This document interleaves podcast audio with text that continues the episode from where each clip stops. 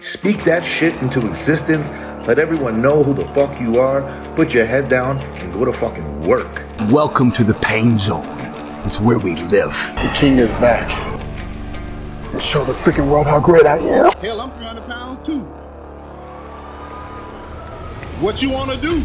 bodybuilding fans around the world, welcome to the Cincinnati Podcast.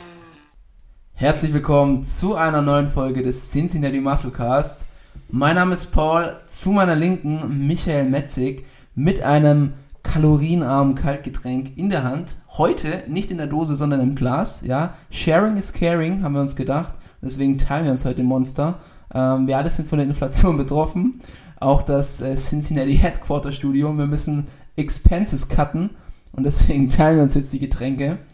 Ähm, yes, heute mal mit einer anderen Intro-Stimme. Äh, tut mir wirklich leid, aber ich habe Michi jetzt einfach mal das Mic weggenommen, mhm. um ihn einfach mal zu zeigen, wie geht denn ein wirklich guter, flüssiger Freestyler. Michi, wie war er? Äh, übrigens auch sehr geil. Ich wollte nämlich anonym bleiben. Erstmal Nachnamen gedroppt im Podcast. Oh, ähm, äh, oh. Vielen Dank an der Stelle, Paul W. oh. naja, also ich, ich glaube, ähm, der geneigte Zuhörer wird ziemlich schnell rausfinden, äh, wer oder was du bist. Gerne äh, auf LinkedIn. Gerne, gerne vorbeischauen, Abo dalassen. Ich glaube, ich glaube, wem, wem folgen wir eigentlich alles mit unserem Kanal auf Instagram? Ich glaube, dir privat, mir privat und Tom privat. äh, ich ich glaube sogar ein paar mehr. Aber ich schau mal schnell. Ihr wisst, unsere ich, Intros ich, sind immer sehr gut, weil sie einfach sehr. Am Anfang ist so ein bisschen, okay, bisschen nicht gekünstelt, aber so, wir versuchen reinzukommen, mm, mm. aber ist eigentlich ab Sekunde 1 dann ein Flow. Ich hatte mal unserem äh, äh, fleißigen Kommentierer Jan Niklas, mhm. ähm, der hat einen Kommentar verfasst und ich habe ihn nur geliked. Ich habe direkt einen Follow gekriegt. Ja. Der wusste direkt, Paul, das, das kann nur er sein. Kann nur eine, es gibt the one and only. The one and only, ja. Ehrenbruder. äh, wir folgen tatsächlich 16 Leuten. Ui, ui. Tatsächlich auch äh, No Front an der Stelle, aber Nico Stallone als einzigen deutschen Athleten. Echt? Ja. Wer hat das mal gemacht? Boah, wahrscheinlich ich, aber I don't know. Naja. Schwache Aktion. Ja. Vom äh, Social Media Beauftragten. Ja. Ich sollte vielleicht noch Don Matzen abonnieren. Auf jeden Fall. Auf Ehrenbruderbasis. Der Reale. Der einzig wahre. Der einzig wahre. Der ist so witzig, wie oft er schon einen neuen Account machen musste. Ja, ja. dann immer so äh, Max Matzen 1, Max Matzen 2 oder so. Oder ich, der echte Max Matzen. ich glaube, einmal hat er auch ähm, dann in die, in die Description gepackt, so hier kommt kein anstößiger Content oder irgendwie sowas. Oder auch gut. Ja, aber wer sich so auf Social Media gibt, der, ja, der, der läuft natürlich Gefahr. Ja, absolut. Äh, geblockt zu werden. Absolut. Naja, wir sind heute nur zu zweit am Start. Tom sei entschuldigt. Tom, Tom H. Punkt. Wollen wir natürlich jetzt auch nicht den Nachnamen droppen. ähm, aber wir haben trotzdem ein spannendes Thema für euch dabei. Also erstmal altbewährt wollen wir auf die News eingehen. Es yes. sind ein paar interessante Dinge passiert. Ich muss aber trotzdem sagen, Bodybuild, die Bodybuilding-Welt, ein bisschen schläft sie noch. Ja. Arnold Classic war so der erste Schub, mhm. aber wir sehen es ja Anfang April, ist noch nicht so richtig, ja, so richtig die heißen Stories, die kommen erst noch. Wir haben auch keine Trash-Themen. Eher wirklich so ein, zwei aber ich würde fast sagen, die ein, zwei News hätten es in einer vollgepackten News-Folge nicht mal ins Format geschafft. Teilweise. Oh ja, das krasses Statement, aber wo du recht hast, hast du recht. Ja, aktuell ist nicht viel los. Auch wettkampfmäßig nach wie vor nicht.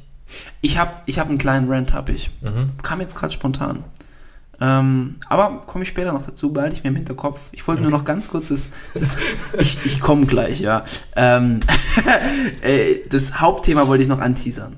Ja. Und zwar ähm, soll es heute darum gehen, boah, ich habe ich hab das so schön formuliert gehabt, weg vom Tracken, der ultimative Guide zum intuitiven Essen. Mhm. Und darum soll es heute gehen. Ja, also wir wollen euch zeigen, wenn ihr noch am Tracken seid, wenn ihr euch noch Ernährungspläne schreibt, wenn ihr euch noch eure Kalorien zählt, wie auch immer, wir wollen euch zeigen, wie ihr das Maximum aus euch rausholt und trotzdem ein bisschen normal werdet. Ja. Ich glaube, das Finde ich ein cooles Thema. Ja. Vor allem, Wir haben ja auch schon ein paar Mal, auch in den letzten Folgen ging es ja immer um, was wir auch an Bodybuilding nicht geil finden. Und es ist ja genau ein Thema, das da reinpasst, zu sehr an den Plan gebunden zu sein oder zu sehr diese Gedanken, was man isst und so weiter, Mhm. ist, glaube ich, ein, ein nices Thema, was auch vielen helfen kann. Auf jeden Fall. Und ich glaube, wir zwei sind eigentlich ziemlich gute Paradebeispiele. Also zumindest in der Offseason. Ja. Ähm, klar, in der Prep ist man immer noch mal ein bisschen genauer. Ähm, ist Mhm. natürlich auch eine Kopfsache. Aber in der Offseason als normaler Lifestyle-Athlet, aber auch als Lifestyle-Bodybuilder, ähm, haben wir da, glaube ich, beide ein ziemlich gutes, gutes Maß. Ja, würde ich auch sagen. Ja, Aber auf jeden Fall schon ein paar nice Punkte vorbereitet. ich auch, ich auch. Aber dann fange ich doch gleich mal mit meinem Rant-Thema an. Und zwar ähm, geht es zu dem lieben, lieben Heiko Kalbach. Mhm. Und ich bin, eigentlich bin ich ein Fan von Heiko. Also mir macht sein, sein Content schon immer wieder Spaß. Also er ist sehr unterhaltsam. Und ist auch so straight raus und eigentlich mag ich so Leute. Mhm. Aber ich, es gibt so diesen einen Punkt bei ihm, wo ich nie drauf klarkomme. Und da möchte ich einfach mal deine Meinung hören. Und zwar, äh, das war ein Video, lass mich kurz überlegen, es war ein Reaction-Video mit William Mhm. und Steve Bentin auf ähm, Paul Unterleitner. Ja. Aber es sind auch andere Namen gefallen. Und sein Statement war, oder ist eigentlich immer, Natural Bodybuilder, die leben den Sport, die leben den einfach nicht so wie er. Weil sie nicht alles geben. Das ist einfach kein richtiges Bodybuilding für ihn. So, und jetzt wollte ich einfach mal von dir wissen, kannst du dieser Meinung was abgewinnen? Ja, nein, doch vielleicht. Also, wenn er sagt, die leben den Sport nicht so wie ich, für mich ist halt dann die Frage, was gehört denn zum Leben als Leistungsbodybuilder, was gehört da dazu? Und wenn Leben oder das, eine Leidenschaft für was haben oder eine, ja, eine, ein, ein Feuer für etwas haben, wenn das damit einhergeht, mit den Stoff sich spritzen, dann ja. Ja. Aber eigentlich, ganz ehrlich, finde ich nicht, dass zu dem, wie soll ich sagen, zu dem Inhalt von Bodybuilding, dass da Stoff an sich dazugehört. Das ist eher immer so das, das Muss. So di- dieses, was eigentlich nicht zum Kernding dazugehört, es ist immer dabei. Mhm. Zumindest bei, der, bei, der, äh, bei den Enhanced Guys. Aber es ist jetzt nicht so ein Thema, wo er sagt, ach, wie, wie soll ich es richtig formulieren? Es gibt niemanden, der sagt, boah, geil, dass ich mir diese ganzen Mengen Stoff reinjagen muss. Ja. Und wenn es das alles nicht gäbe und die trotzdem genauso gut aufbauen würden, würde es auch keiner nehmen. Als Mhm. keiner sagt, ja, boah, es ist Hammer, sich das Zeug reinzuspritzen. Ja. Was ist dein Take dazu? Also ich muss sagen, ich finde zum einen auch immer ein bisschen arg verwerflich, dass er, ich weiß nicht, ob er das mit, mit Absicht auch macht oder ob er die Meinung wirklich hat, dass die Natural-Athleten immer keine Muskeln haben. So nennt er es ja auch. Oh, er hat ja auch zu, zu. Patrick Teutsch gesagt, ja, ich habe den in, in echt gesehen. Da sieht man schon, dass er natural ist. Es, äh, da stelle ich mir halt auch immer die Frage, ich meine, Patrick Teutsch ist ein bestes Beispiel. Der hat auf der Dennis James alles abgeräumt. Hätte auch im Bodybuilding meiner Meinung nach äh, die Pro-Card nochmal holen müssen. Ähm, Im Vergleich zu dem, der sie dann eigentlich geholt hat. Und da frage ich mich dann auch, ja, aber jetzt der zweite Platz, der ist dann wieder cool in Heikos Sicht, weil er zieht sich was rein und er hat Muskeln. Aber der Paddy, der den ersten Platz holt, hat keine Muskeln. Also das ist schon mal so Punkt 1, den ich, der mich so ein bisschen nervt, weil das ja eigentlich, ich glaube, William hat es tatsächlich auch ein bisschen so verteidigt und hat dann gesagt, ja, aber die haben ja schon Muskeln. So ist ja nicht. Ich meine, die schlagen ja auch, auch gestoffte Athleten. Mhm. Ähm, und auf, um, um auf deinen Punkt zurückzukommen, kann ich auch nicht so richtig verstehen. Ich glaube, was Heiko halt meint, ist dieses, zum Beispiel, du bist so massiv oder voll, dass du dir nicht mal selbst die, die Schnürsenkel zubinden kannst. Ich glaube, er geht immer in so eine Richtung, dass du, um wirklich Bodybuilding zu leben, auch diese absoluten Schattenseiten mitmachen musst. So, dass du auch im Alltag einfach Aber wieso feiert er dann einen Urs beispielsweise? Weil er kann ja genauso sagen, ja, warum tut sich Urs jetzt nicht bis zur Dachkante zuknallen und in die offene gehen? Ich sag dir ganz ehrlich, ich glaube, dieser Urs-Film ist bei vielen auch nur, weil er erfolgreich ist. Ja. Ich habe das ja auch, ich, ich weiß nicht, ob wir es im Podcast schon mal gesagt haben, aber ich fand es auch so ein bisschen komisch bei Markus Rühl. Hm? Auf einmal ist so Urs der Dings und davor ist die Classic sind nur Hampelmänner. die halt äh, keine Muskeln haben, so ungefähr. Und auf einmal haben wir einen deutschen Athleten in der Top 5 und auf einmal ist Urs der Shit. So, ich, keine Ahnung. Also ich finde Heiko da ein bisschen festgefahren, ziemlich festgefahren. Ich finde es ein bisschen schade, weil ich, ich, ich sag's mal ganz ehrlich, ähm, ein, ein Patrick Teutsch, der hat dem Sport viel, viel mehr gegeben als ein Heiko Kalbach. Soweit lehne ich mich aus dem Fenster. Wenn du, wenn du mal dran denkst, wie, wie hart ein Patrick Teutsch trainiert, wie kontinuierlich, wie lang schon, wie, wie sehr er den Sport mit allen anderen Dingen in seinem Leben vereinbart. So ein Heiko Kalbach, klar, der auch hart trainiert, aber er hat sich auch Unmengen Stoff reingefahren und irgendwann war dann die Karriere dann auch vorbei und der hat, also er hat auf diesem Level hat er es nicht so lange getrieben wie ein Patrick Teutsch, sage ich dir ganz ehrlich. Ich weiß nicht, wie lange er Profi war, aktiv, aber Patrick ist ja jetzt schon wie lange am Eisen? 16 Jahre? Hat nach zwei Jahren, war das erste Mal auf der Bühne, als ist eigentlich schon seit 14 Jahren aktiver Wettkampfathlet. Ja. Und das vergessen auch immer die meisten. Also ich habe auch oft mal so das Gefühl, dass so die, die, ähm, ja, die, die IFBB-Pros, die, die richtigen Pros, egal äh, wie lange die schon trainieren, die fühlen sich immer, als ob die so Nettis was erklären müssen. So ein Brosep ist auch schon ewig dabei. Jetzt nur weil er jetzt nicht aussieht wie, wie ein Markus Rühl oder sowas, ähm, heißt es ja nicht, dass die anderen denen überlegen sind. Gleiches Beispiel, Tim Budesheim mit Daniel Kubik, äh, wo, wo dann Tim angefangen hat, Daniel zu erklären, wie er zu trainieren hat, wo ich so dachte, also ich glaube, Daniel trainiert schon länger wie du. Ja. So vergisst man halt immer mal schnell, aber Ja. Ja, ich glaube, dass vor allem, also ich versuche jetzt so ein bisschen Heiko zu verstehen. Ich glaube, dass er Patrick dann auch den Einfluss aberkennen würde, weil er dann sagt, ja, das Einzige, was Patrick beeinflusst, ist ja, dass nur in Anführungszeichen mehr Hampelmänner im Gym rumlaufen, so ungefähr. Also ich glaube, dass da einfach dieses diese Oldschool-Mentalität festgefahren ist, dass man halt einfach stoffen muss. Und ja, deswegen alles andere, was kein Stoff beinhaltet, sagen wir mal so, ist dann einfach äh, nur zweite Liga. Ja. Also ich, ich, ja, ich, ich, kann, ich kann ihn aus seinem Punkt verstehen. Ich glaube auch tatsächlich, dass da einfach so ein bisschen Marketing mit reinspielt bei ihm. Weil manchmal höre ich auch ganz vernünftige Aussagen von ihm, aber ich glaube, es ist tatsächlich einfach so ein bisschen Self-Marketing, Ja. das er so betreibt und auch so ein bisschen eine Rolle, die er spielen möchte. Ähm, ja, weiß ich nicht. Ich frage mich da immer, wie ist es denn so, wenn er jetzt mal auf einen Patrick Teutsch treffen würde und die mal zusammen trainieren, würde er immer noch genau das Gleiche sagen. Ja. Weil damals hat er auch bei, bei Urs hat er auch erstmal Kommentare gebracht, dann sind sie aufeinander getroffen, dann war alles plötzlich gar nicht mehr so, wie er das gesagt hatte. Ja. Ja, schwieriges Thema. Also ich kann dem auch immer nicht so viel abgewinnen irgendwie. Das äh, sind für mich häufig so, so leere Aussagen irgendwie. Ja. Es auch so ohne Hand und Fuß und auch so stur. Ja, ja, genau. Und Ja. am Ende des Tages macht Patrick Teutsch den gleichen Sport. Ja, ja, klar. Oder lass es ein Paul Unterleitner sein, so. Der Ja. trainiert auch hart, die trainieren alle hart. Nur die einen haben vielleicht ein bisschen eine bessere Genetik und die entsprechenden Tabletten, Spritzen etc. und sehen halt dann anders aus. Aber das heißt nicht, dass der Input irgendwie anders ist. Du, ganz ehrlich, äh, Paul und Patrick sind auch die besten Beispiele, dass man als Naturalathlet Stoff verschlagen kann.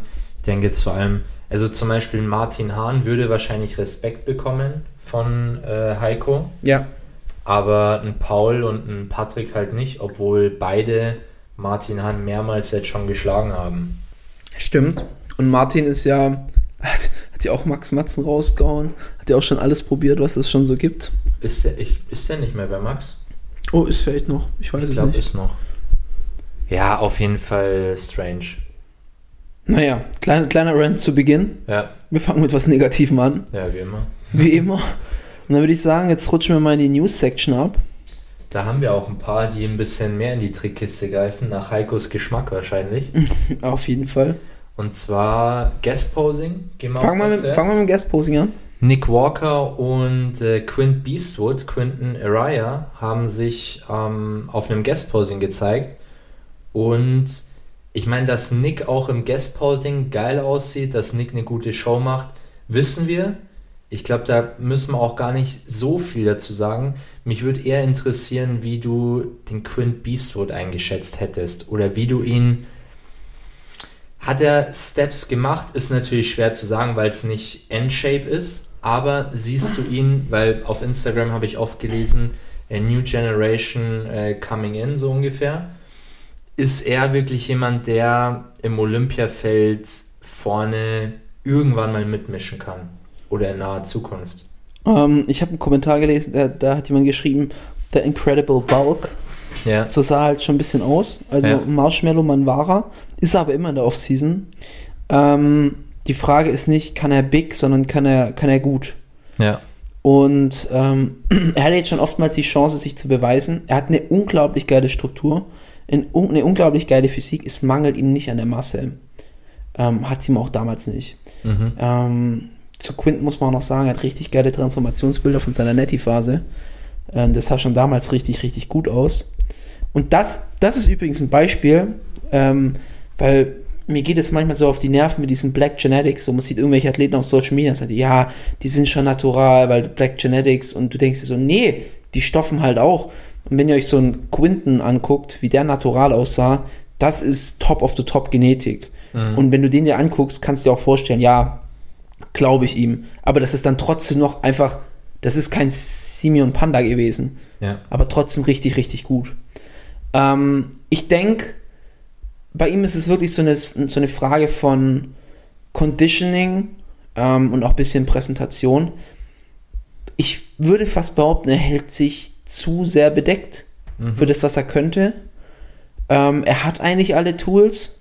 Deswegen verstehe ich nicht, dass er so eine lange Pause, so eine Abstinenz macht. Weil wenn du dir seine Platzierungen anguckst, es hat wirklich, also wenn du ihn im Vergleich siehst, hat, hat er jetzt nie irgendwo einen Mangel gehabt, oder? Also er hat jetzt nie, wo du sagst, boah, also pff, die Beine müssen erstmal einen Satz nach vorne machen oder sowas. So wie beispielsweise bei einem, ach, wie heißt er, unser Lieblings-Showmaster vom Olympia. Ah, Blessing. Blessing, genau. Ähm, wo man halt sagt, ey, die Beine, die sind es halt einfach nicht. Wo man sagt, okay, du brauchst jetzt eine gute Offseason, wo du vielleicht wirklich was draufpackst. Aber es war bei ihm halt nie der Fall. Ja. So Overall-Size wird er immer drauf pack- packen, aber da braucht er keine zweijährige Abstinenz. Ich glaube, er schadet sich mehr, dass er sich Gutes tut, dass er so lange von der Bühne wegbleibt. Man weiß ja auch nicht, was steckt dahinter. Vielleicht hat er ja gesundheitliche Probleme oder sonst irgendwas. Ähm, hat man ja nicht immer so die Transparenz. Aber ich, ich würde ihm, wenn ich sein Manager wäre und sage, okay, Gesundheit, alles gut, würde ich ihm raten, Quinton, zeig dich. Geh Ja. mal auf die Wettkämpfe, versuch mal die richtige Formel rauszukriegen, damit er wirklich ein geiles Paket auf die Bühne steckt. Weil der sah super aus neben, neben ähm, Nick. Ja. Also ich würde ihn, ich- ich persönlich sehen auf einem Level von, also von einem Top 5 Mr. Olympia. Ja. Ich sehe ihn. Auch so, so ein Samson Dowler könnte der gut mithalten. Ich finde, er ist ein, ein schlechterer Samson Dauder. Ein schlechterer, findest du? Ja. Wo mangelt es ihm? Freak-Faktor ein bisschen? Nee, Schönheit der Struktur finde ich. Also die einzelnen Parts sind sehr nice, aber ich finde, dass bei Samson besser float. Das finde ich ist sein. Ich, ich muss leider auch sagen, die Präsentation war echt nicht gut von Quinn. Er ist noch, er ist noch sehr amateurhaft. Ja. Aber ich glaube, der ist älter als Nick. Der ist nicht so jung, nee. Also, Also er ist ja schon so lange im Profizirkus, schon Ja. länger als Nick. Der, Ja. der wurde Profi, boah, vielleicht drei Jahre vor Nick oder so. ja. Nee, ich, ja, ich, ich tue mir da ein bisschen schwer, weil ich auch bei ihm nicht so ganz die Steps sehe, die es äh, braucht. Wo wir doch immer sagen, es dauert zu lange, bis er sich improved. Zum Beispiel wie bei einem Regan. Ja, aber wo würdest du denn gerne jetzt Steps sehen? Ich glaube, es ist auch ein Problem, wie du sagst, dass er sich nicht zeigt. Man kann es einfach schlecht einschätzen und ja, schwierig zu sagen. Ist halt auch immer schwer zu sagen, out of Wettkampf-Shape, was ist gegangen, was ist nicht gegangen. Aber Aber, aber ich meine, wenn du jetzt mal zerpflücken würdest ja, von seinem letzten Showing, wo findest du, er Defizite?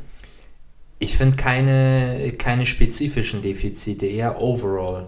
Overall. Ja. Overall Size. Overall Size. Sa- Samson hat halt einen strukturellen Vorteil. Ich finde, Samson sieht freakiger aus. Ist was Besondereres. Samson hat halt auch schon mal richtig draufgepackt. Also ist schon auch ein Viech geworden.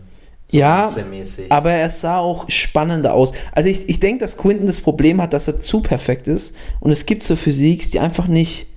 herausstechen. Kennst du auch diese Physiks, wo die Midsection nicht so ganz dazu passt? Ich denke vor allem an so einen Wesley zum Beispiel. Ja, Da finde ich tatsächlich, findest du die- seine Midsection nicht so, also von Quinton jetzt? ja, es geht. Also sie ist nicht schlecht, sie ist nicht äh, bloated oder so, aber ich finde, sie ist so ein bisschen gerade. Weißt du, wie ich meine? Ist so ähnlich auch wie bei Akim Ja. Williams. Finde ich bei Samson geiler, da ist einfach so ein bisschen mehr ein V-Taper drin, auch im Bauch. Also ich glaube, ihm fehlt wirklich so ein bisschen so ein Alleinstellungsmerkmal, so ein bisschen so ein Freak-Faktor. Wow-Faktor, ja, genau. So irgendwas Besonderes. Ja. Nee, sehe ich auch so. Wo du so denkst, äh, das ist eine herausstechende Physik. Ja. Zum Kann- Beispiel, äh, zum Beispiel ein Chriso hat auch einen Wow-Faktor. Ja. Halt anders. Der hat jetzt keine übelst geile Shape, aber er ist einfach Mass und so, so, ja, so, so, ich weiß nicht, Freak. Ja. Gut, Vito übrigens auch. Äh, da hat der da neulich ein, ein Form-Update gedroppt. Ich weiß nicht, ob du es gesehen hattest. Nee. Ähm, der will jetzt auch starten oder in die Prep gehen, ich weiß es gar nicht. Äh, muss dann noch sein Profidebüt machen. Aber der hat auch eben diesen, diesen, ja, diesen, irgendwas krasses an sich. Ja. Und vielleicht macht es einen Quinten einen Strich durch die Rechnung. Ich glaube nicht, dass er ein Olympia gewinnen kann. Nee, nee, nee. Bin ich bei dir. Fällt mir übrigens auch ein, Lars Ludwig. Nee, nee, ist es nicht. Aber, Haben wir nochmal gesprochen? Aber der, der ist auch so, du kannst es jetzt gar nicht so festmachen. So, Nee, ja, er ja. hat die Muskeln Ja. und er hat das Paket, aber es ist jetzt nicht so, dass du sagst, da bleiben jetzt meine Augen hängen. Ja. Das ist jetzt irgendwas. Ist auch nicht so wie Krasses. bei einem, bei einem Urs. Ich finde, er hat eine relativ ähnliche Struktur wie ein Urs, aber weniger Taper. Weniger Taper, nicht so ein Und- Latz, so einen riesigen. Und die Arme, klar, sind die fleischig und groß, Ja. aber das ist jetzt nicht so, dass du irgendwie einen krassen Peak hast oder sowas. Ich glaube, es ist so ein, so eine, ich meine, prove me wrong so ungefähr. Wäre geil, wenn er Absolut, wenn also das wir Zeug sind, dazu hätte. wir sind die Letzten, die da sagen, äh, Aber ich glaube auch, dass ihm so ein bisschen die allgemeine Struktur fehlt. Vor allem, weißt du, was mein Problem ist? Es gibt, anscheinend ist der auch schon, schon relativ, wir haben, wir müssen sagen, wir haben einen neuen Energy Drink hier zum Probieren. Äh, schmeckt der dir nicht so? oh, das ist Schwierig, gell? Ganz, ganz übel. Mach mal kurz ein Live- Live-Tasting. Ja. Kleiner, kleiner Einwurf. Ja, bisschen amateurhaft, oder? Bisschen amateurhaft, ja. Das ist wie wenn, wenn wir Energy rausbringen würden. Würde ich jetzt so nicht sagen. Also wenn ich mich ans Hype-Basis zurückerinnere, das hatte einen geilen Geschmack. Ja, doch, stimmt. Aber der ist, ist es jetzt nicht so. Nee, Wir wollen jetzt die Marke vielleicht nicht nennen, Nee, nicht, dass wir noch eine Abmahnung aber kriegen. es hat auf jeden Fall auch was mit einem Tier zu tun. Aber nicht natürlich äh, bekanntes Tier, also kein Bulle. ja, mittlerweile haben wir die, die, ist uns vorher auch aufgefallen, die ganzen Energy-Marken haben irgendwas mit Tieren zu tun, basierend auf Red Bull.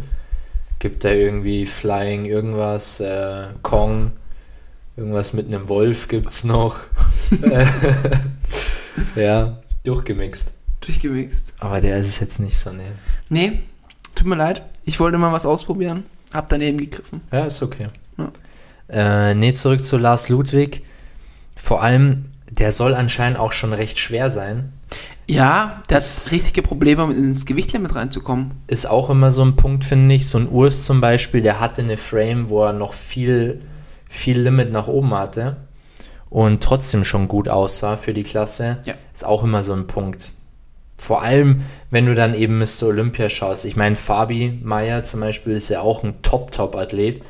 Aber könnte er noch ein bisschen was draufpacken, wäre es natürlich besser. Aber er ist schon am Weight Limit.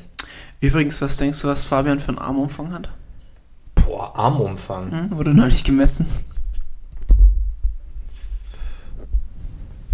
52, 48. 48? Ich war echt überrascht, aber er ist noch relativ gut in Shape. Ja. Aber ich hätte auch gedacht, irgendwie 51, 52. Aber es täuscht. Ja, anscheinend hatte Paul Unterleitner auch einen 48. Ja, ich glaube 47. Ja. 47 hat er gesagt. Mhm. Ja. Ja, ohne Photoshop dann doch wieder ein bisschen greifbarer. Ja. Immer noch heftig, aber ein bisschen greifbarer. Ja. Yes. Dann äh, hast du noch abschließende Worte zu Quinton. Also ich fand, ähm, Nick hat überzeugt. Ja, wie immer. Sah geil aus, ist auch noch echt gut in Shape. Mhm. Ich finde, der hat jetzt gar nicht diesen komischen, äh, diese, diese Badehose, die er immer hat. Ja, ja, diese Radfahrer, ich weiß nicht, wie man das nennt. Hätt, Tights. hätt, die Tights, hätte er gar nicht gebraucht. Nee. Also deswegen echt, Form. echt geil. Und er hatte mit dem, oh, ich weiß leider seinen Namen nicht. No disrespect. Das ist ein, ein Bodybuilder äh, mit Down-Syndrom. Ja. Hast du es gesehen? Ja, habe ich gesehen. Der ist relativ fame auf, auf Social Media. Mit dem hat er so ein kleines Poster gehabt. War cool. Ja, hat mich so ein bisschen an äh, Dennis McCarver, der hatte mal ein Guest-Posing mit auch einem. Es war, nee, es war kein behindertes Kind, aber es war, glaube ich, ein kleiner Junge, der auch so das erste Mal auf der Bühne stand. Mhm. War echt ein cooler Vergleich. Ja. Also, Nee, war cool. Ich glaube, die haben sich dann auch so ein bisschen gegenseitig gepusht noch. ja, ja. War cool. Ich glaube, Nick hat schon das Herz am rechten Fleck. Auch wenn er so immer so auf hart tut. Ja. Aber schon öfters mitgekriegt. Ja. Alright, belassen wir es dabei? Ja, vielleicht noch ein Abschlusstake. Ich glaube, wir brauchen mehr Guest-Posings. Die Pros sollen wieder mal öfter auf die Bühne gehen. Bist, bist du ein Freund von Guest-Posing? Ja, schon. Welche Form von Guest-Posing? Findest du, ähm, auch Kommentar bei Bison Tries gesehen, ähm, Kostüme sind ein bisschen cringe? Findest du das auch? Ist jetzt nicht so mein Ding. Also ich finde Guest-Posing nicht, nicht interessant, um eine Show zu machen. So, ich denke, Kostüm geht halt in die Richtung US. Muss jetzt meiner Ansicht nach nicht sein. Aber ich finde es schon geil, wenn sich die Athleten auch mal in der Off-Season-Shape zeigen. Macht es irgendwie so ein bisschen, ja, keine Ahnung, belebter, greifbarer auch und finde ich schon cool. Man kann dann halt auch ein bisschen spekulieren, okay, der sah jetzt so aus, äh, wie schlägt er sich neben dem anderen und so weiter. Weißt? Vor allem, das erzeugt so viel Dialog. Du musst Ja. mal gucken, ähm, Quint Beastwood ist jetzt wieder im Gespräch, weil er neben Nick Walker stand. Und du Ja. hast halt einfach mal so Vergleiche, die du wahrscheinlich sonst nie wieder hast. Genau. Weil wie wahrscheinlich ist es, dass ein Nick und ein Quint auf gleichem Wettkampf starten und dann noch ein 1, ein, und 1 auf 1 Vergleich haben? Ja. Ne? Oder beim Olympia, dass die Vergleich kriegen oder sonst irgendwas. Das hast du einfach sehr, sehr selten und ich finde es eigentlich sehr, sehr cool, dass du auch mal so Bodybuilder, die du nicht so auf dem Schirm hast, stehen dann auf der Bühne und sagst du, hey, in dem Shot sieht er aber gar nicht so schlecht aus gegen Nick. Und ja, ich glaube, das, also wenn, dann tut es den, den Sport nach vorne bringen. Ja. Ganz klar. Die, die kriegen ja auch teilweise echt hohe Summen für so ein Guest-Posing. Ja, absolut. Ähm, ja, aber ich, ich finde es geil. Und es pusht halt auch so Events, die vielleicht eher weniger spannend sind. Ja. Sag mal mal so. Und ist auch, ja, ich, ich glaube, es nimmt auch ein bisschen Druck für die Athleten selbst raus, also bei dem Guest-Posing. Klar, sie stehen irgendwie doch in Competition, aber es ist in so einem Fun-Aspekt Ja. oder in einem Showing-Aspekt. Und ich glaube, nee, ich, ich finde es cool. Sollten Athleten öfter machen. Ich glaube, die, wo dann auch Bock haben, auf, auf der Bühne einfach mal zu stehen, ist auch cool für die. Ja, weißt voll. du, ohne dass sie sich den Kopf machen müssen, hey, ich muss hier gerade gewinnen, sondern einfach nur Genau. Bühne, Applaus, Stimmung, darauf fokussieren können. Ja. Ist schon cool. Glaub tatsächlich auch so ein bisschen Practice, Ja, auch, klar. öfter auf der Bühne zu stehen. Ja. Und sie auch mal so ein bisschen verwundbarer zu sagen. Halt nicht in der, in der Top-Shape. Ja. Und so, hey, so sehen wir das Jahr über aus. Ich meine, Derek hat sich selbst durch sein Guest-Posing auf die Landkarte katapultiert. Absolut. Der war richtig im Dialog. ja. Und Bam kommt zum Miss Olympia, macht einen zweiten. Hätte das auch ohne das gehabt, vielleicht. Aber hätte er das Guest-Posing in Pittsburgh nicht gehabt, hätte er vielleicht nie bei Mr. Olympia der Open gestartet. Eben. Da hat er erst gesehen, dass das möglich ist. Ja, Dass er sich da nicht verstecken müssen wir, muss. mal, müssen wir mal ganz ehrlich sagen. Ja. Und für sowas, geile Sache. ja, absolut. Also gern mehr davon. Ja. Ist, finde ich, auch im, im Neddy-Bereich eine coole Sache. Ja, Wird noch nicht so viel gemacht. Klar, da ist der, der Effekt nicht so krass, weil du natürlich nicht übelst bulky bist oder halt, ich glaube, du weißt, was ich meine, bist halt nicht enhanced. Sieht dann natürlich nicht so absolut out of the world aus. Als Neddy siehst du immer besser aus in Shape, würde ich sagen. Oder beeindruckender. Aber finde ich trotzdem cool. So GNBF. ich finde es ich find's jetzt auch interessant. Ich weiß nicht, ob es dafür dann Aufnahmen gibt. Aber die Evo Classic Light quasi, also der Quali- Quali-Wettkampf, Ja. das sind die ja eigentlich auch noch nicht so ganz in Shape. Ja, stimmt. Das wird ja schon mal so ein, Ja. so ein Vergleich. Ja. Finde ich eigentlich, haben wir auch schon mal, glaube ich, geredet. Finde ich ganz cool. Ja. Ich würde mir das mehr wünschen, so Quali-Wettkämpfe auf Netty-Niveau. Ja. Das ist ja eigentlich nichts. Du kannst bei der GmbF den Gesamtsieg holen, dann darfst du nicht schon Mr. Olympia. War es dann eigentlich auch schon. Mhm. Ja. Für das, wie groß der Sport inzwischen ist, eigentlich eher schwach. Ich finde es manchmal als Neddy auch fast schon zu einfach. Also wenn ich jetzt nur mal durchexerziere, ich hätte in meiner ersten Wettkampfseason, erster Wettkampf, hole ich den zweiten Platz, lass mich den ersten Platz holen, ich habe die Pro-Card und ich hätte am jetzt direkt zum größten Wettkampf im genau, Netty-Bereich und fahren das können. war's. Ja. Allererster Wettkampf. Das wäre bei äh, in einem IFBB-Verband unmöglich. Ja. Du musst dich erst erstmal die Pro-Card holen. So wie ein Chriso. Dann musst du dir die Quali für den Mr. O holen. Dann musst du erstmal Mr. O starten. Das heißt, du theoretisch, du hast einen absoluten Überflieger, brauchst schon mal drei Wettkämpfe, um äh, wirklich an der Top-Top-Spitze zu sein. Und im Neddy, gut, sind zwei, aber trotzdem Ja. ist halt auch, wenn wir sagen, ich meine, so eine deutsche Meisterschaft, da kommt ja wirklich, ist ja deutschlandweit und nicht jetzt wie in, in Amerika, dass du irgendwie eine Texas Pro, eine Pittsburgh Pro hast. Ist ja nochmal was anderes, finde ich. Vor allem, du musst ja auch im, im Enhanced-Bereich, auch bei einem, weil man sagt ja immer, ja, Pro Qualifier, dann fährst du hin und holst, Ja. das ist ja trotzdem ein, Kampf nach einem Kampf nach einem Kampf. Also du hast ja Genau. deine eigene Klasse, dann noch den Gesamtsieg der Klassen Genau. und dann musst du nochmal gegen die anderen Gesamtsieger antreten. Und dann stehst du wahrscheinlich schon drei, vier Mal auf der Bühne und dann hast du überhaupt die Chance auf eine Profikarte. Genau. Klar ist es an einem Wochenende, aber es ist trotzdem ein Aufwand. Ja, oder mittlerweile, ich meine, so ein äh, Chris Kall muss auch erst einen, einen regionalen Wettkampf mitmachen, Mhm. um dann international zu machen, um sich dort die Pro-Card zu holen. Mhm. Und wie du sagst, Klassensieger muss Gesamtsieg holen, ist schon aufwendiger. Aber auch irgendwie cooler, bisschen elitärer. Ja. Lieber habe ich dann, finde ich okay, keine Pro-Card geholt zu haben, aber mehr Anreiz, eine zu holen. Weißt du, ich meine? Ja. Für mich ist der Anreiz im Neddy-Sport eher die Klasse zu gewinnen, als die Pro-Card zu holen. Ja, Das ist für absolut. mich mehr Ansporn. Absolut. Aber ja, hoffen oder ich, ich bin mir sicher, dass Brosep da in die Richtung gehen wird mit den Evo-Wettkämpfen. Könnte ich mir vorstellen, dass auch ein bisschen größer angepeilt wird. Mal schauen. Ich glaube, der hat halt echt das Potenzial, die GmbF zu überholen. Ist halt auch nicht so schwer, glaube ich. Nee, aber du musst halt auch mal, dann kommt auch noch die ANBF und die SMBF dazu. Ja, Der könnte in der Dachregion richtig, ja, richtig krass absahen. ja, Ich bin gespannt, wirklich. ja. Ja, mal gucken. Aber dann würde wahrscheinlich noch eine eigene Pro League generieren. Denke ich auch, ja. GNBF halt nach wie vor so ein bisschen am Stillstand. Die machen ja gute Wettkämpfe, die machen echt gute Arbeit. Absolut, Livestream ja. passt immer. Absolut. Aber es sind einfach so, ja, so manche Aspekte noch sehr Ruder, Ruderverein, wie du immer sagst. Ja, und, und auch einfach nicht auf, ähm, Karl würde sagen, das Business kann man nicht skalieren. Ja. So, sie bleiben auf ihrem Stand, aber sie haben auch nicht den Ansporn, so größer zu werden, habe ich das Gefühl. Oder in den Mainstream zu kommen oder das ein bisschen greifbarer zu machen. Ja. Schwierig. Naja, würde ich sagen, wir rutschen mal in die Form-Updates ab. Yes? Ähm, angefangen bei Hidetada Yamagishi, ich hoffe, ich tue ihn richtig aussprechen. Ähm, der noch, ist es der noch Partner? Ich denke ja. Ich weiß nichts anderes. Von Iris Kyle, Ja. zehnfache Miss Olympia, der erfolgreichste Bodybuilder jemals, ist eine Frau, Hammer, Brut- brutale Athletin gewesen. Schade, dass sie nicht mehr auf der Bühne ist, aber um die soll es jetzt gar nicht gehen, sondern um Hidetada Yamagishi. Äh, der gute Herr ist jetzt 49, glaube ich, geht, geht auf die 50 zu und hat gesagt, er startet bei Masters Mr. Olympia, hat auch ein Form-Update rausgehauen. Ich war etwas unterwältigt, sage ich ganz ehrlich. Also da gibt es Leute in dem Alter, die besser aussehen, auch Leute, die deutlich schlechter aussehen, keine Frage.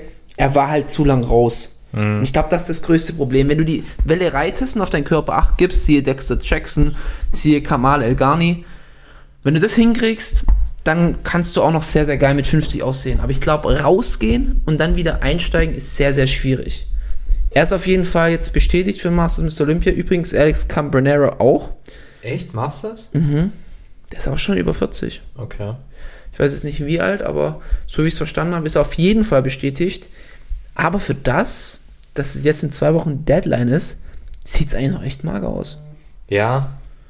Bisher haben wir auch noch nicht so Rumors und so, also ist noch ein bisschen. Ein wenig bisschen am Rumors gab es Richtung Jay Cutler, Ja. auch von aber- Mr. Olympia-Seiten, aber das kann auch nicht. wieder nur Geschwätz gewesen sein. Ja, ich, ich sehe es nicht. Ist übrigens in Rumänien. Ja, stimmt. Können wir vielleicht live vor Ort fahren? Berichterstattung. Ja, Berichterstattung. Damals wie, ähm, oh Mann. Ich Was glaub, kommt jetzt? Misha und Patrick sollten noch für Profuel damals äh, irgendwie, weil sie schon in Vegas waren, Ja. irgendwie die Olympia-Berichterstattung machen. und sie haben halt nur ihre, keine Ahnung, komischen Vlogs abgedreht. Aber für Profuel kam halt gar nichts. Also diese Berichterstattung war eigentlich für die Cuts. Echt jetzt? So ein klassischer Misha Patrick-Move. War das in ihrer Prep? Ah, jein, kann sein, ja. Ich glaube kurz davor Oh Gott. war es nicht mehr, aber ähm, ganz komisch. Ja, Klassiker.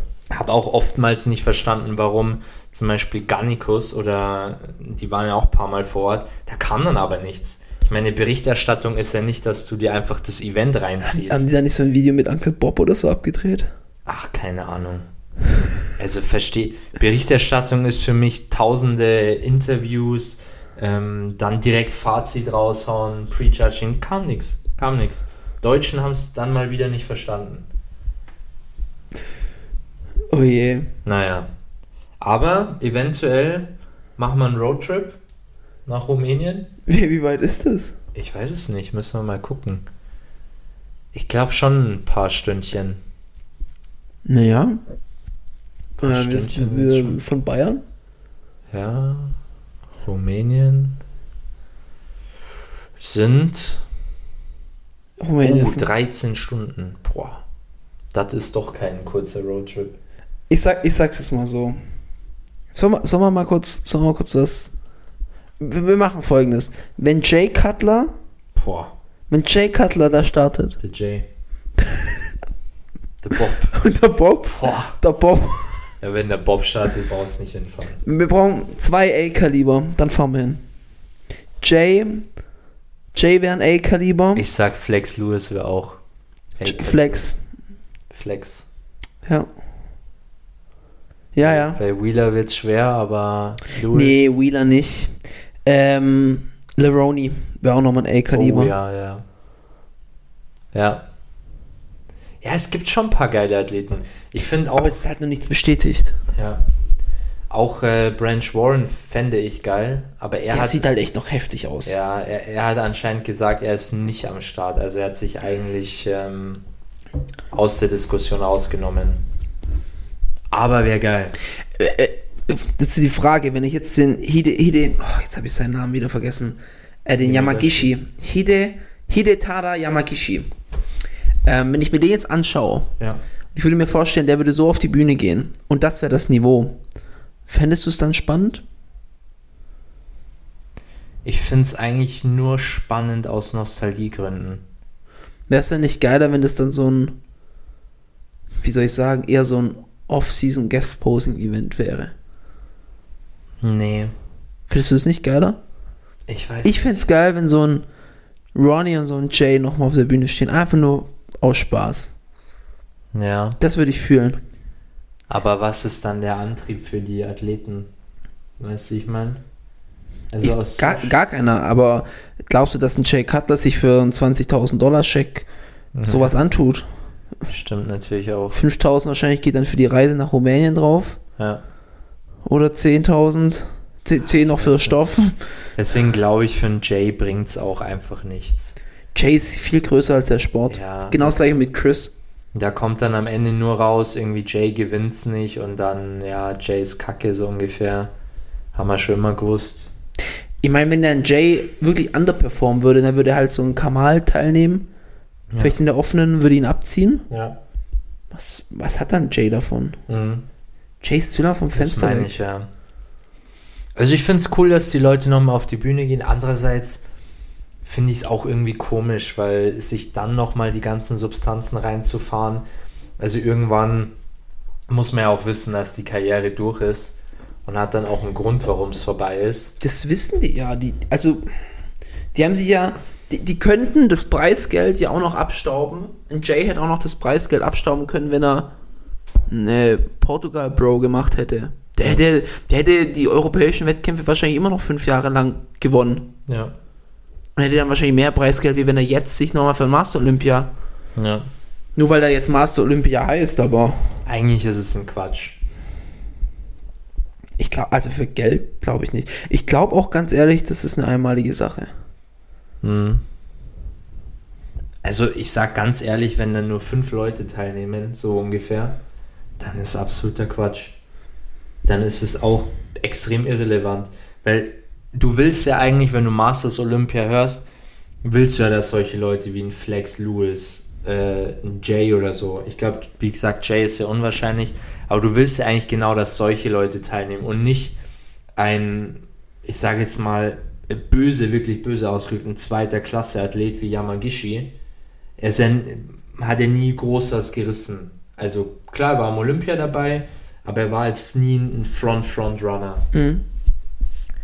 Ist sowas interessant, wenn jetzt zum Beispiel ein Yamagishi mit einem Kamal auf der Bühne steht und sich um Platz 1 bettelt? Ja, Das wäre ja dann auch noch ein Downgrade zu einem normalen Profi-Wettkampf. genau.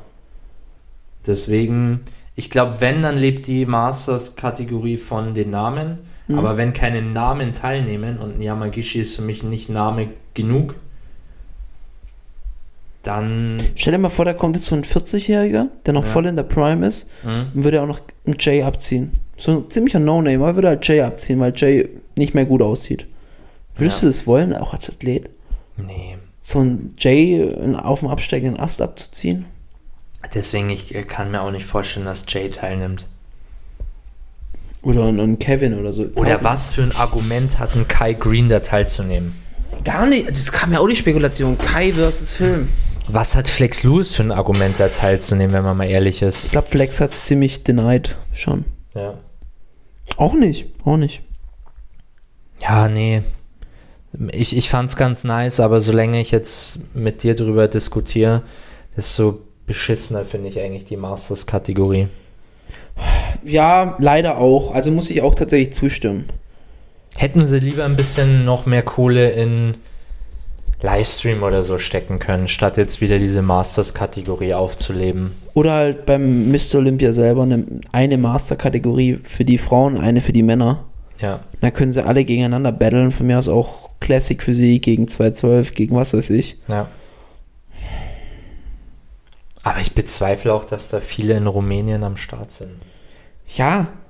Ich meine, bringt doch mal den richtigen Olympia wieder nach Europa. Ja. Ich würde es so feiern. Ich würde hinfahren. Safe. Wenn der irgendwie so in Paris wäre oder so. Berlin, Berlin? München? München. Das ist ja sau cool. Ja. Naja, man kann, man kann nur träumen. Ich glaube es aber nicht tatsächlich, träumen. dass er die nächsten Jahre wieder nach Europa kommt. Nee, ich glaube auch nicht. Und so ein Masters wollen wir eigentlich nicht haben. Nö. Also, aber wir legen es fest, wenn, sag mal, zwei oder drei A-Kaliber teilnehmen, fahren wir hin. Ja, machen wir drei. Damit es unwahrscheinlicher wird. Okay, also drei. Ja. Aber A-Kaliber heißt Top 5 bei Mr. Olympia mal gewesen. Ja, Cutler, ähm, Levroni Levroni, und The Green. The Green. Ah, ist schon sehr unwahrscheinlich. Ich glaube, müssen wir kein Kreuzchen im Kalender setzen. Aber, wie hat Kanye gesagt? Guess we never know. Guess we never know. Oh, ich habe die Rede so gefeiert. Ja, ist gut. Alright, dann äh, gehen wir zum nächsten Form-Update. Eigentlich Ähm. hatte, eigentlich hat's gar nicht gepasst. Was? I guess we never know. Nee, hat nicht gepasst. Aber war Musstest trotzdem gerade im Kopf gewesen. musst, musst du gerade raushauen.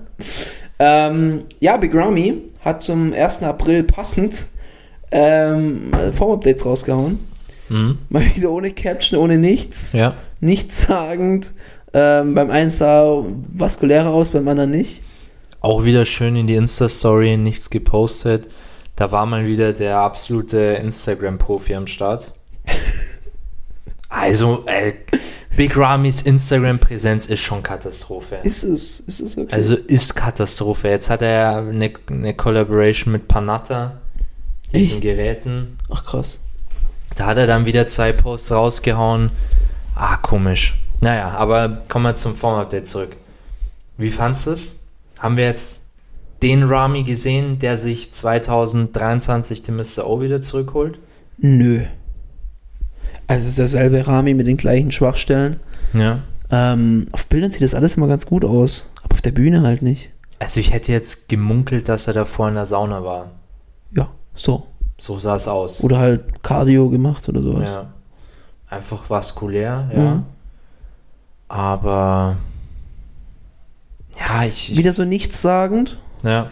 und ja, einfach sehr geschönt. auch letztendlich irrelevant, weil es passiert halt, es muss auf der Bühne passieren. Ich habe immer das Gefühl, wenn der ein Format raushaut, der denkt, oder auch ein Chad Nichols oder so, die, die denken immer, die machen jetzt damit ein Statement. Ja. Aber da ist halt keins. Oder wir interpretieren zu viel rein und wir sollen einfach Rami mal Rami sein lassen, der einfach Bock hat, seine Form zu präsentieren. Vielleicht ist das der richtige Weg. Vielleicht macht sich Rami wirklich keine Gedanken über das, Ja. was er tut. Vielleicht haut er einfach den Post raus, weil Hatte gerade Bock es war halt gut in Form. Ja. Gutes Training gehabt. Er hat auch übrigens immer einen Schlipper drunter, ne? Immer einen Posing-Schlipper. Echt? Ja. Mir gar nicht aufgefallen. Ja, irgendwie in jedem Bild. Oder Ja. nimmt er den immer mit ins Gym? Vielleicht ist das auch seine Unterhose. Ja, bei der Dennis James Classic, als er da mal ein Guest-Posing gemacht hatte, Mhm. da wollte er eigentlich nicht die Hose ausziehen, aber der hat trotzdem einen Schlipper drunter, einen Posing-Slipper. Vielleicht mag er die Dinger.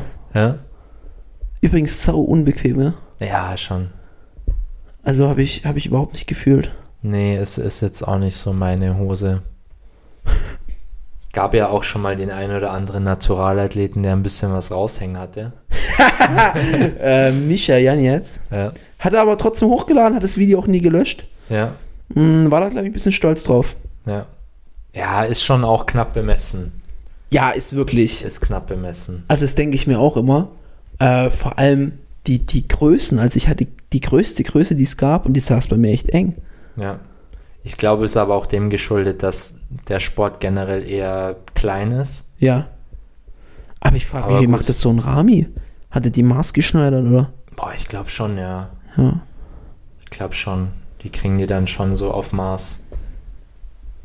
Aber ja, kann man schon auch viel Geld für so eine Posing Trunk hinlegen. Ganz heftig sind die Bikinis für die Bikini-Damen. Oh ja, oh ja. Also da kannst du schon mal einen Taui hinlegen. Ja, vor allem da ist schon auch wichtig, finde ich. Ja, krass. Ich finde jetzt, ob du in, im- Bodybuilding einen guten oder einen sauguten Posing Trunk hast, ist jetzt nicht so der Game Changer. Aber wenn du in der Bikini einen richtig geilen hast oder ein, eher so ein Medium, ist schon ein Unterschied. Ja. Ob der gut funkelt oder nicht. Aber es ist halt auch schon schade so für die Sportler. Ja. Weil stell dir mal vor, du machst es so hobbymäßig. Gut, du kannst ja einen ausleihen, aber du willst ja dann schon irgendwie so dein eigenes Ding haben. Dann bretterst du so viel Geld hin. Das ist Ja. krass. Ja. Muss man wollen. Also ich habe für meine Slips tatsächlich auch viel Geld ausgegeben. Hab die aus den USA importiert. Ähm, von Chula. Chula Fitness, glaube ich, hießen die. Mhm. Machen auch so Trunks für zum Beispiel Terence Ruffin. Und dann hatte ich mir meinen Classic und meinen normalen. Ich, die sind echt gut. Aber mit Shipping und so weiter habe ich, glaube ich, pro, pro Slip so ein Huni hingelegt. Schon viel. Ich finde, die Shops sind aber auch immer so, ah, so alt. Ja, so, ja, ja, total. Also man total. weiß jetzt nicht, ob man da eine Viagra-Pille aus dem Ausland bestellt oder einen Posing-Trunk. Könnte beides ankommen. Vor allem die Produktfotos sind dann immer so, da- also die sind dann an Athleten dran und du siehst dann nicht so richtig den Unterschied. Weißt, anstatt dass sie so jeden Slip so einzeln präsentieren, Ja, irgendwie an irgendeinen Athleten dran und du siehst dann gar nicht, hey, welche Farbe hat er jetzt? ja. Es sind auch dann immer so Shops mit Times New Roman. Ja, oh mein Gott, ja, ja, Ganz ja. schlimm. Ganz schlimm. Wild. Naja, kommen wir noch zu guter Letzt, bevor es dann zum Hauptthema geht, noch zum letzten Form-Update. Brosep hat eins rausgehauen, knapp bei 100 Kilo, mit Paddy Teutsch. Patrick hat seine Form ein bisschen bewertet und ich muss sagen, da ist was gegangen. Da ist was gegangen. Äh, Zielgewicht sind bei ihm 85 Kilo äh, bis Ende der Prep, also jetzt noch so ungefähr 15 Kilo runter. Könnten auch vielleicht nur 14 sein. Also ich glaube, bei seiner letzten Prep war er so bei 83, 84 fertig. Und ich muss sagen, hat er schon einen Satz nach vorne gemacht. Also jetzt wirklich so, dass, dass man jetzt sieht, dass er ja muskulöser gegangen ist, äh, geworden ist. Ja. Äh, Patrick tut es auch acknowledgen. Also äh, sagt dann auch, hat eine geile Shape.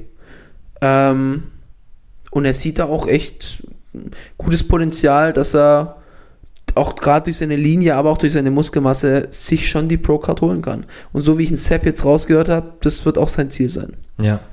Also ich finde vor allem am Latt ist extrem viel gegangen. Frontansicht. Latt und Beine. Ja. Er sieht auch so ein bisschen, ähm, also ohne das jetzt böse zu meinen, aber er sieht juiciger aus als in der, in der letzten Wettkampfsaison, finde ich. Ist so ein bisschen plastischer. Ja. Und bei ihm kommt es ja gegen Ende nochmal richtig krass. Ja. Also ich bin auf seine Endform echt gespannt. Ja, Vor allem die letzte Prep musste er ein bisschen durchhasseln, hat sich auch ein bisschen Muskulatur liegen lassen. ja, Wenn er jetzt so richtig den vollen Full-on-Set bringt, so quasi das Ergebnis aus wirklich vier Jahre Off-Season, ja. das ich, ich, ist ich, geil. ich hoffe auch, dass er sich wirklich auf die Prep fokussieren kann. Aber ich glaube, dass er jetzt auch ein stabiles Team hat, das ihm da ein bisschen was abnehmen kann. Ja, ich meine, letztes Mal war es, glaube ich, wegen Koronski, dass er sich einfach nicht ähm, getraut hat zu preppen. Wenn ich mich recht Äh, entsinne. War es nicht beim letzten Mal wegen Evo-Launch auch? War doch auch ein bisschen schwierig. Er hat auf jeden Fall spät gestartet. Ja, und ich glaube, er hatte viel Stress. Ja. Darf man auch immer nicht vergessen. Macht dann halt schon was aus. Und noch kein Gym gehabt. Kein Gym. Das war, glaube ich, noch so halb im Lockdown. Ja. Naja, aber wir sind gespannt. Er hat ja selber gesagt, wenn es diesmal nach zwei, äh, nach einem Jahr Offseason, wenn er nicht einen deutlichen Sprung gemacht hat, dann macht er mal eine längere Offseason. Ja. Und Paddy hat auch im Video gesagt, er hat, ist noch nicht am Juicen, aber er wird sich vielleicht mal eventuell eine Deadline setzen. Also hat ihm auch ProSep nahegelegt, setzt dir doch mal eine Deadline, Paddy. wenn du dich entscheidest, ja. Ja. Und Paddy wird, so wie es aussieht, 2024 wieder starten. Ja, 2024. Hm. Aktuell gibt er echt ordentlich Gas, ist auch schon wieder über 100 Kilo. Ja. Auch viermal die Woche Rückentraining. Also ich glaube, er will den Lat echt nochmal auf ein neues Level bringen. Ja, ist auch die größte Schwachstelle. Aber wirklich auch der Lat, ne? Also Rückentiefe, Fleisch ist Wahnsinn bei ihm. Ja. Aber dass man wirklich so sagt, der muss, der muss weiter werden. Ja. Aber ich sag's dir, wie es ist, wenn er anfängt zu juicen, der braucht nicht in der Classic bleiben. Nee, nee, das ist Quatsch. Ja. Aber deswegen sehe ich es nicht. Wenn dann Open. Ja, aber. Und wenn dann richtig, Vollgas. aber Open ist auch wieder so ein Punkt. Wie alt ist ein Paddy? 32, 33? Du brauchst safe drei, vier Oder schon Jahre, bis, 35. bis du ganz oben angekommen bist in der Open. Ich meine, du siehst zum Beispiel, ich kann mir nicht vorstellen, dass das macht, ohne Ziel wirklich ganz nach oben zu kommen. Ja. So Mr. Olympia. Wenn ich mir jetzt anschaue, Nick Walker, klar, der war in der ersten Saison gut. Aber dass er wirklich ein stable Contender ist auf den Titel, hat auch noch mal zwei Jahre gebraucht. Und dann sind wir schon bei drei Jahren. Lass es vier sein. Und dann ist Paddy, kann er eigentlich schon mal Masters Olympia mitmachen, gefühlt. Wäre es jetzt wichtig natürlich zu wissen, wie alt er wirklich ist. Ja. Aber ja, hast schon recht. Also bis der da angekommen ist, kann er vielleicht 38, 39 sein. Ja. Und dann hat er vielleicht noch drei, vier Jahre da ganz oben. Also beim Janis finde ich sinnvoller, weil der ist noch jünger, der hat noch mehr Spielraum. Aber ein Paddy ist schon alter Hase. Und vor allem Janis hat halt auch eine Classic-Struktur. ja. Eher noch. ja, Paddy ist ein Brecher. Ja.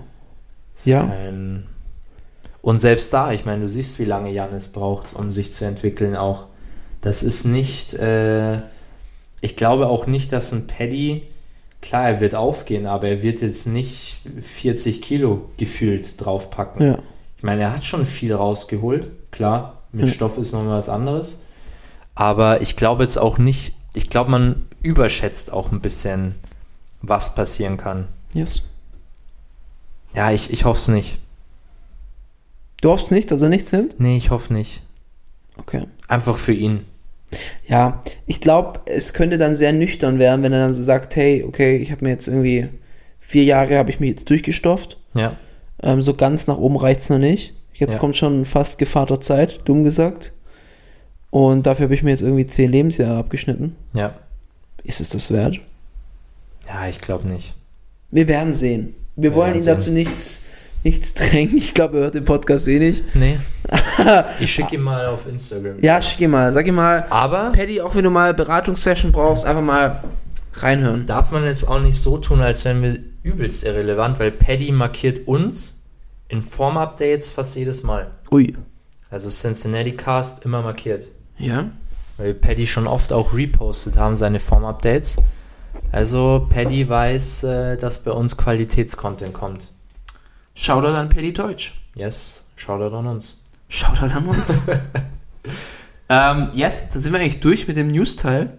Ja, eine Stunde Eine Stunde. für keine Themen, wie angekündigt. Ja, ja, also wir, wir, können, wir können quatschen, als ob es keinen Morgen gibt. ja. Aber dann steigen wir jetzt in den regulären Teil ein. Ähm, ich habe schon angekündigt, um was geht's. Äh, der ultimative Guide zum intuitiven Essen. Ähm, Michi, willst du ein äh, bisschen die, die, Regat- die, die, die, wie nennt man das? Diri, die Regierung? Nee, das wäre jetzt eher so Frau Merkel-Regierung. Nicht mehr natürlich. Direktion? La Direction? Ja, die, ja, so die Richtung ein bisschen Die Richtung. oder? Ja.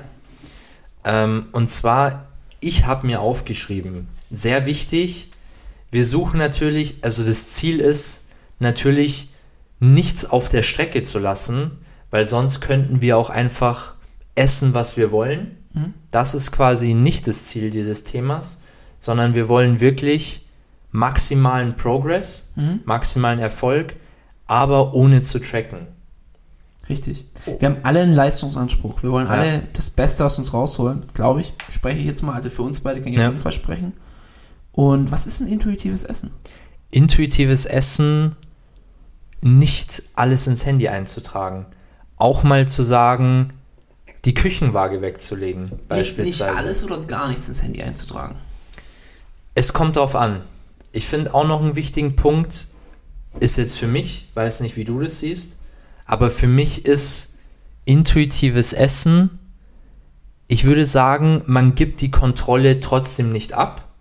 Man versucht trotzdem eine Art von Kontrolle zu haben über seine Ernährung, aber man nutzt andere Mittel dafür als das Tracken im Handy. Es kann aber trotzdem sein, dass man mal eine Woche trackt. Kann trotzdem auch mal sein. Ich würde jetzt aber sagen, intuitives Essen geht in die Richtung, man versucht die trotzdem Kontrolle zu haben über seine Ernährung, über sein Protein-Intake und so weiter, aber das ohne Tracken hinzubekommen. Also ich würde sagen, normales intuitives Essen ist eigentlich das, was jeder Mensch, der einen gesunden Körper und eine gesunde Psyche hat, macht. Mhm. Wenn du irgendwas, ein verstörtes Hunger, Hungerverhältnis, verstörtes, gestörtes Verhältnis zu Essen hast, dann kann es sein, dass du durch dein intuitives Essen stark zunimmst oder stark abnimmst. Mhm. Das gibt's. Jeder hat auch sein eigenes Hungerlevel. Das heißt, manche Leute, wenn die intuitiv essen würden, würden die schwerer werden und manche würden halt leichter werden. Aber das, was jeder normale Bürger macht, qu- quasi, ne, eigentlich trackt ja sonst niemand, eigentlich tut ja niemand sein Essen abwiegen. Ja. Eigentlich ist das ja intuitives Essen. Wir sagen aber nicht, macht das, lasst euch von euren Gelüsten oder was auch immer leiten, sondern für uns ist intuitives Essen im Bereich des Bodybuildings, des Leistungssports, Essen, wie du, wie du sagst, eigentlich ja, Essen, Essen ohne zu tracken, ohne zu wiegen, aber trotzdem mit dem Aspekt, unsere Ziele zu erreichen. Ja. Ich Also das heißt, es ist nicht so ganz intuitiv, Mhm. also jetzt nicht so komplett, sondern es gibt halt, es gibt halt Regeln. Und darum soll es eigentlich genau gehen. Jetzt erstmal die Frage vorweg, warum tracken wir, warum, warum haben wir Ernährungspläne? Ich würde sagen, wir tracken, wir haben Ernährungspläne oder es gibt diese, diese Pläne, weil es natürlich auf den Punkt genau ist, weil es, finde ich, vor allem auch für Anfänger einfacher ist. Du hältst dich an den Plan, du hast weniger Raum für Fehler. Kann man es so sagen? Ja, ich wollte aber eigentlich in eine andere Richtung. Ich wollte sagen, ein Ernährungsplan und ein äh, oder Tracken zeigt uns nicht, dass wir bedarfsgerecht essen, sondern es zeigt uns, dass wir uns an Vorgaben halten. Ja, Und diese Vorgaben, die hat ja irgendjemand mal festgelegt. ja, So ein Ernährungsplan, Makros etc. mit wissenschaftlicher Basis, aber du kannst ja gar nicht, außer es gäbe so eine übelst krasse KI, die du dir einpflanzt, du kannst gar nicht genau wissen, was muss ich jetzt wann wie essen. ja, Weißt du, also so wirklich hundertprozentig genau. Ich nehme Ja. immer das Beispiel, tu es einmal einen Brief einwerfen, hast schon ein bisschen mehr Kalorien verbrannt, müsstest du ja eigentlich wieder reinkriegen. ja, Aber im Durchschnittswert benutzt du solche Sachen eben, um eine Zielvorgabe zu erreichen. ja, ja, Und nur weil ein Essen getrackt ist oder nur weil ein Essen in deinem Ernährungsplan steht, heißt es nicht, dass es dann nur zählt oder nur dann du deine Ziele erreichst. Ja. Das ist so ein Grundverständnis, das muss jeder mal haben, dass nur weil du es abgewogen hast, heißt es nicht, dass das jetzt die optimalste Mahlzeit ist. Ja. Oder dass du jetzt das optimalste isst. Ja. Sondern es ist halt einfach, du tust deine Zielvorgabe einhalten. Ja. Und kein Coach der Welt kann dir genau sagen, wo das sein wird. Das ist bei mir Absolut. genauso. Wenn ich, wenn ich meinen Athleten Makros durchgebe, dann ist das, das wird jetzt ungefähr, keine Ahnung, ein Tausender Defizit sein, 1000 Kalorien Defizit. Das ist jetzt ungefähr die richtige Eiweißmenge. Ja. Aber es kann ein Error von 10 Gramm Eiweiß haben, 10 Gramm zu viel, 10 Gramm zu wenig, 100 Kalorien zu viel, 100 Kalorien zu wenig. Vielleicht bräuchte er mehr Fett, vielleicht bräuchte er ein bisschen weniger Fett. Da ist immer so ein kleiner Error drin. Ja. Aber ich, ich würde schon auch sagen, ich glaube, da gehst du mit. Man versucht durch Tracken auch die maximale Kontrolle zu haben. Ich meine, klar, du hast dann wieder Kontrollgewicht und schaust, wie groß war der Fehler, den ich hatte, wie du gesagt hast, die Abweichung letztendlich. Aber das Tracken gibt dir ja schon ein Mittel, das in einem guten Rahmen zu kontrollieren. Ich glaube, beim Tracken ist der Fehler noch relativ gering, als wenn du wirklich einfach frei Schnauze essen würdest. Aber es gibt dir halt die maximale Kontrolle über das, was du denkst, was du essen Genau. solltest. Genau. Also man sollte, ich, ich will's, ich sag's nur deshalb, Ja. weil dieser Error, glaube ich, viele, dieser Error, der den manchen vielleicht unbewusst ist, Mhm. oder die darüber nicht nachdenken, dass da dieser Error einfach da ist Ja. und dass es die abhält, intuitiv zu essen. Ja. Weil die sagen, ja, aber das ohne irgendwie was einzutracken oder irgendwie das auf meinem Plan steht, Ja. kann es ja gar nicht so richtig sein. Sagen wir mal so, ein Athlet bräuchte, nehmen wir einfach mal 3000 Kalorien, ist sein, sein Maintenance. Er will im Aufbau 300 Überschuss haben, geht bei 3300. Mhm. Der Athlet, äh, Athlet plant sich aber 3600 ein, weil er denkt, er braucht 600 mehr, ist dann geht in die Richtung, er denkt, es perfekt, weil er genau das ist, was er sich vornimmt, das eintrackt, aber eigentlich hätten es auch 3300 getan, weil er die 300 Überschüssigen vielleicht gar nicht mehr richtig verstoffwechselt oder ihm fällt schwer, sie zu essen, was auch immer. Ja, Geht, glaube ich, in die Richtung, was ge- du meinst, oder? genau, ja. Yes. Wie kommen wir jetzt zu einem Punkt hin? Also du hast jetzt die mentale, den mentalen Aspekt angesprochen. Erstmal muss man sich auch von der Illusion lösen, dass Tracken das Allheilmittel ist. Richtig? Richtig. Also, oder von der Illusion lösen, dass du mit Tracken richtig liegst oder dass du mit dem Ernährungsplan überhaupt richtig liegst. Ja. Ohne dass ich jetzt sage, dass, dass du dadurch falsch liegst. Ganz im Gegenteil. Und es Ja. ist schon, schon richtig, was, was du jetzt gesagt hast, ähm, dass du eine Genauigkeit hast, du hast eine Gewissheit, du weißt, was du konsumiert hast. Deswegen ist auch Tracken und ein Ernährungsplan eigentlich sehr, sehr cool für Anfänger. Ja, absolut. Also vor allem so ein Ernährungsplan als Anfänger, das gibt dir so den ersten Mal einen Berührungspunkt. Ja.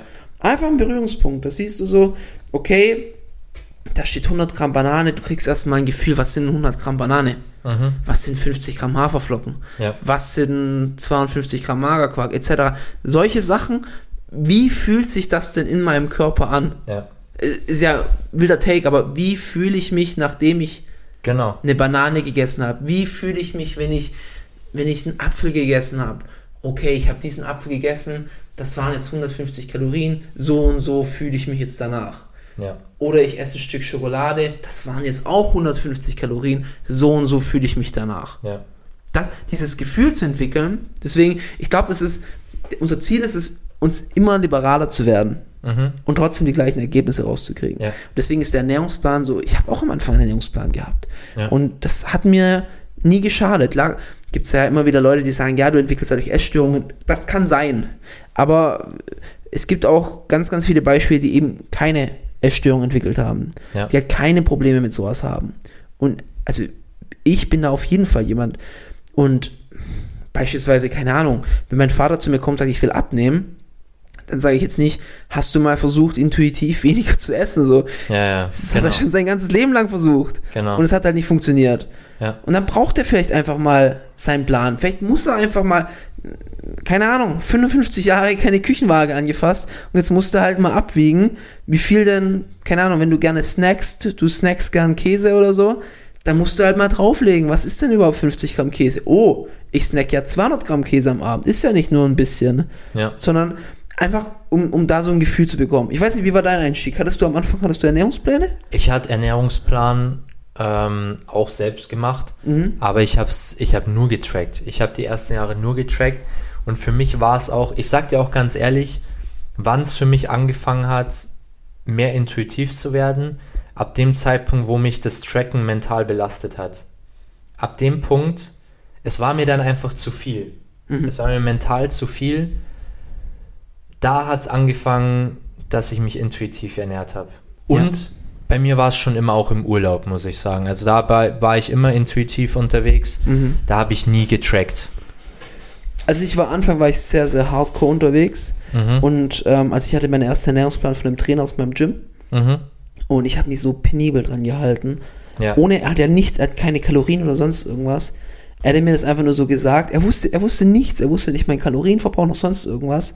Aber, aber das, das ist jetzt auch gar kein Vorwurf an ihn. Er, er wusste, okay, da ist so ein Typ, der will jetzt Off-Season machen und er will einfach draufpacken und er will einfach mal so, er will sich mal wie ein Bodybuilder fühlen. Ja.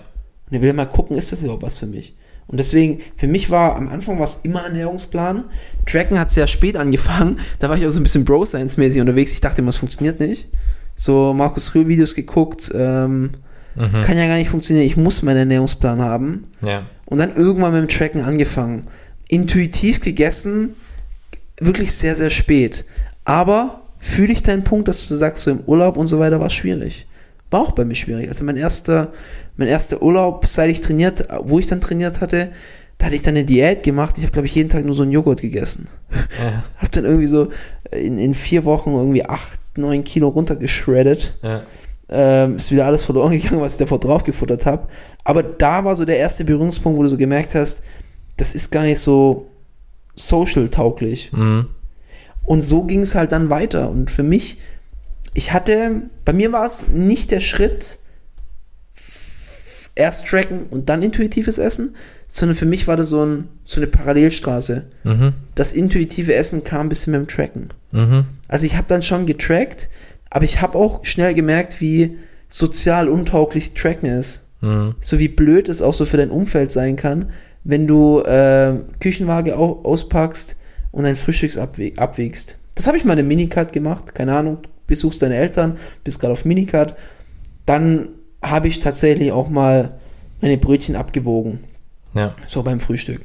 War dann aber für die Angehörigen nicht schlimm. Aber wenn du halt so denkst, in der Off-Season und da dann wirklich alles abwiegen, ist nicht, ist nicht so geil. Und du fühlst Ja. dich da immer so ein bisschen blöd. Ja. Du fühlst dich genauso blöd, wie wenn du dein, dein Essen abkochst. Also ich bin zum Beispiel so jemand. Also zumindest, klar, es gibt da Leute, die sind da hemmungslos und die bringen ihr Essen ins Restaurant mit. Aber, mh, weiß nicht, für mich, ich wurde so nie erzogen und ich kam, käme mir da befremdlich vor. Habe ich tatsächlich zweimal gemacht. Ja, hast du mir mal erzählt, aber ich ein bisschen geschockt. wirklich, aber sage ich dir auch ganz ehrlich, wirklich zwei Weeks out. Ja. Also okay. da finde ich es absolut okay. Aber sonst auch die komplette Prep. Da wäre ich halt. Fraktion, ich gehe da nicht essen, aber wenn, wenn es nicht vermeidbar ist, Ich dann. bin nicht drum rumgekommen, weil es ein Familiengeburtstag war. Ja. Und yes. Aber es war, es war wirklich, dass noch was runter musste. Und das war tatsächlich auch, äh, als du mich äh, gecoacht hast, war ja schon noch mal ein bisschen Drive am Ende, um die Beine freier zu bekommen. Ja.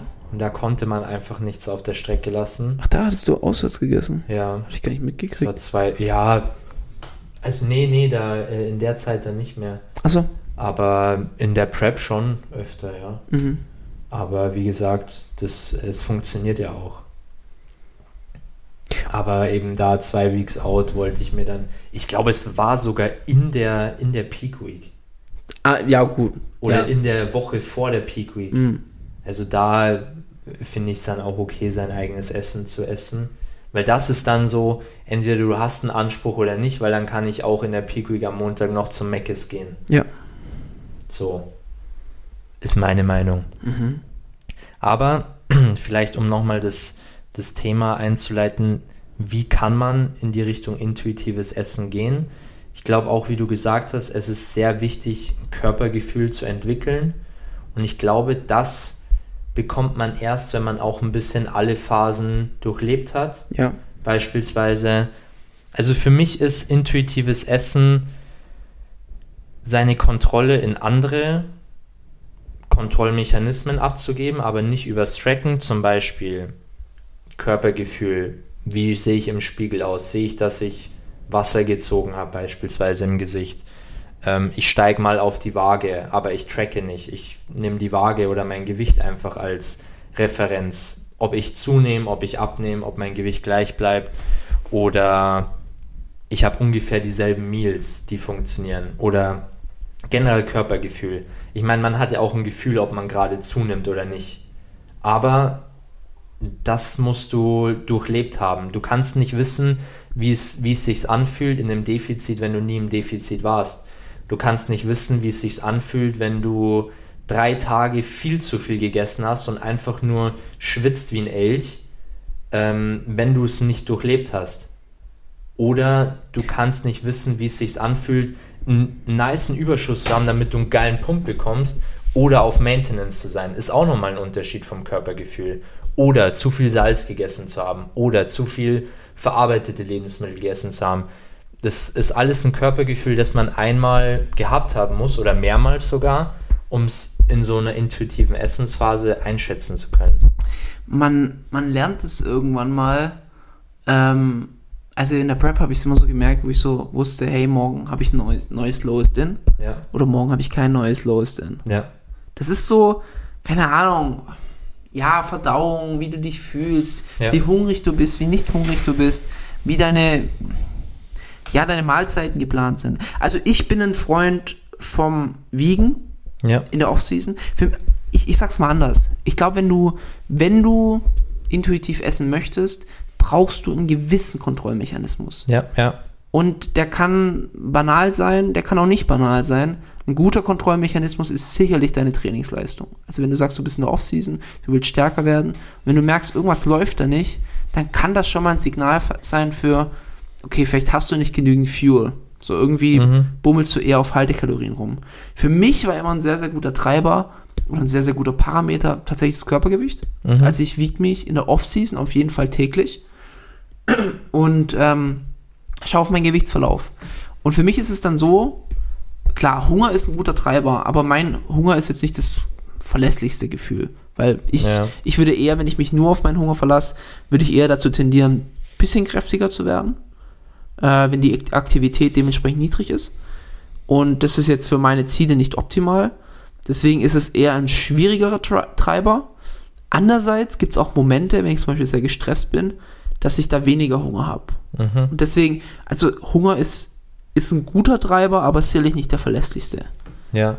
Und du musst natürlich auch noch unterscheiden zwischen Hunger und Appetit. So manchmal hast du auch gar keinen Bock zu essen. Ich habe oft Momente in der Offseason, wo ich so denke, ich will jetzt nicht die nächste Mahlzeit schon reinhauen. Ja. Und das musst du halt dann. Und deswegen auf die Waage stellen, jeden Morgen unter gleichen Conditions und dann kriegst du ein Gefühl. Du siehst so, okay, diese Woche muss ich 105 Kilo ungefähr haben. Ne? Und jetzt hast du Anfang der Woche 104,3, merkst du, hey, vielleicht kann ich jetzt mal ein bisschen mehr essen. Keine Ahnung, abends gibt's Nudeln und dann nimmst du halt noch eine Kelle extra. Ja. Oder kochst vielleicht ein bisschen mehr. Ja. Solche Sachen. Oder gibt's halt statt zwei Löffel Eis als Abenddessert drei. Solche Sachen. So kleine Sachen, wo du halt so merkst, okay, ich könnte jetzt gerade ein bisschen mehr pushen. Andererseits, du bist viel zu weit drüber und sagst du so, hey, okay, morgen zum Frühstück gönne ich mir jetzt keine Pancakes, sondern Eiweißshake und Apfel tut's auch. Bin eh nicht so der Frühstücker Ja. solche kleinen Tweaks. Auch natürlich wissen, hey, am Wochenende kommt, ist Geburtstag, da gibt's Torte und so weiter. Ähm, da wird dann schon sicherlich noch ein bisschen Kalorien aufgestockt, die ich jetzt vielleicht unter der Woche ein bisschen hinter mir gelassen habe. Ja. Also allein um die Foodmengen zu kontrollieren, ist es gut, zumindest so einen Parameter zu haben. Und wenn du richtig gut im Kopf bist und richtig gut den Spiegel beurteilen kannst, kann es auch dein Spiegelbild sein. Ja. Ganz klar. Das natürlich, man muss natürlich berücksichtigen, du kannst es nicht irgendwie, keine Ahnung, sagen, okay, ich muss jeden Tag eine Fettfalte extra sehen oder sowas. Das ist halt Long Game. Ja. Und du weißt selber, wie es ist. In, du, du siehst da manchmal Wochen und Monate keine Veränderung. Ich glaube, also Optik finde ich schon auch wichtig, so als Zusatzmechanismus. Mhm. Ja. Aber alleine Optik ist auch zu subjektiv. Und du weißt auch, wie es ist. Du denkst, oh, theoretisch, ich bin jetzt heute eigentlich relativ normal vom, vom Look, also vom Feeling her. Ich bin jetzt nicht hyperprall, aber ich bin jetzt auch nicht flach. Aber wenn ich jetzt mich einfach drei Tage mit ein bisschen mehr Kohlenhydraten ernähren würde, habe ich einen ganz anderen Look. Obwohl eigentlich faktisch nichts passiert ist. Ich habe jetzt nicht mehr Muskulatur. Ich habe einfach nur einen anderen Look. Und ich glaube, dass das Optische, wie du sagst, ist eher so ein Long Game, aber wirklich so tagesmäßig das zu vergleichen, ist, ist Quatsch. Ja. Also ich, das Einzige, was ich finde, was man schon sieht, ist, ist auch jeder wieder individuell. Bei mir, wenn ich wirklich hart mit den Kalorien drüber bin, da reichen schon 800, 900.000 Kalorien drüber. 900.000. Äh, 900 oder 1000 Ach so, okay. Kalorien drüber, ähm, merke ich sofort, dass es zu viel war, weil's, weil ich entweder Wasser ziehe oder im, im Gesicht Pausbäckchen bekomme. Und zwar nicht, weil ich massiv Fett zugenommen habe, sondern einfach, weil sich Wasser bei mir an bestimmten Stellen speichert. Aber sich nur auf das zu verlassen, ist natürlich auch schwierig. Aber ist natürlich auch ein Punkt, den man immer mit einfließen lassen kann. Ich meine, die Wasserschwankungen, die muss man, das weiß man als Sportler, Ja. irgendwann, das ist normal. Also wenn Ja. du jetzt an einem Tag krass drüber bist, heißt es nicht, dass du jetzt ganz viel Fett zugenommen hast. Ja. Deswegen ist halt dieser, dieser Mittelwert, dieser Median einfach sehr wichtig. Absolut. Kann auch mal sein, dass dein Gewicht drei Wochen gar nicht hochgeht und plötzlich geht's hoch. Oder eine Diät runter. Ne? Ja. Ähm, wie, wie gehst du das Ganze mit Makros an? Hast du Makros überhaupt im Kopf, wenn du intuitiv isst? Nein, Gar nicht. Mm, Nee, sehr wenig tatsächlich. Ich habe, was ich im Kopf habe bei mir, ist eine ungefähre Meal-Struktur, dass ich sage, ich habe am Tag drei Meals oder zwei Meals und einen Snack und die sind immer ungefähr gleich. Das heißt, ich weiß, also klar, ich weiß ungefähr, wie viel Eiweiß, keine Ahnung, Quark hat, ein Joghurt, äh, ein Hühnchen oder was auch immer.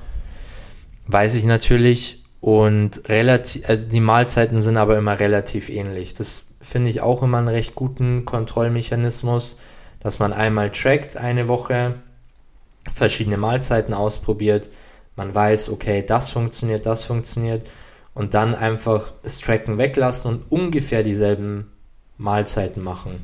Das heißt, du hast eine Eiweißquelle, hast eine Kohlenhydratquelle, du weißt ungefähr, Nudeln kannst du eins zu eins mit Reis austauschen beispielsweise. Du weißt, wie viele Scheiben Toast du nehmen könntest, um, um auf deine Kohlenhydratmenge zu kommen, von dass du normal in Reis essen würdest. Du weißt ungefähr, wie viel, oder Müsli, wenn du irgendwie ein Skier mit Müsli isst oder so. Ähm, ja, so ungefähr ähnliche Mahlzeiten zu haben. Oder zu wissen, was eine Mahlzeit haben sollte, so ungefähr von der Verteilung. Oder was, was die Charakteristik vielleicht von einer Mahlzeit ist. Genau. Hast du jetzt gerade eine Mahlzeit, die ist jetzt vielleicht nur ein Eiweißfeeling. Keine Ahnung, stehst du morgens auf, Ja. brauchst eigentlich noch ein bisschen Eiweiß im System, sonst Ja. brauchst du eigentlich nichts. Ist es eine Mahlzeit, die dir jetzt schön die Glykogenspeicher vollpumpen soll? Ist es eine kohlenhydratlastige Mahlzeit? Ja. Ne? So ein klassisches Meal, keine Ahnung, irgendwie Eiweißshake und ein bisschen Cream of Rice oder sowas. Ja. Ist es jetzt eher so eine fettigere Mahlzeit? Solche Sachen.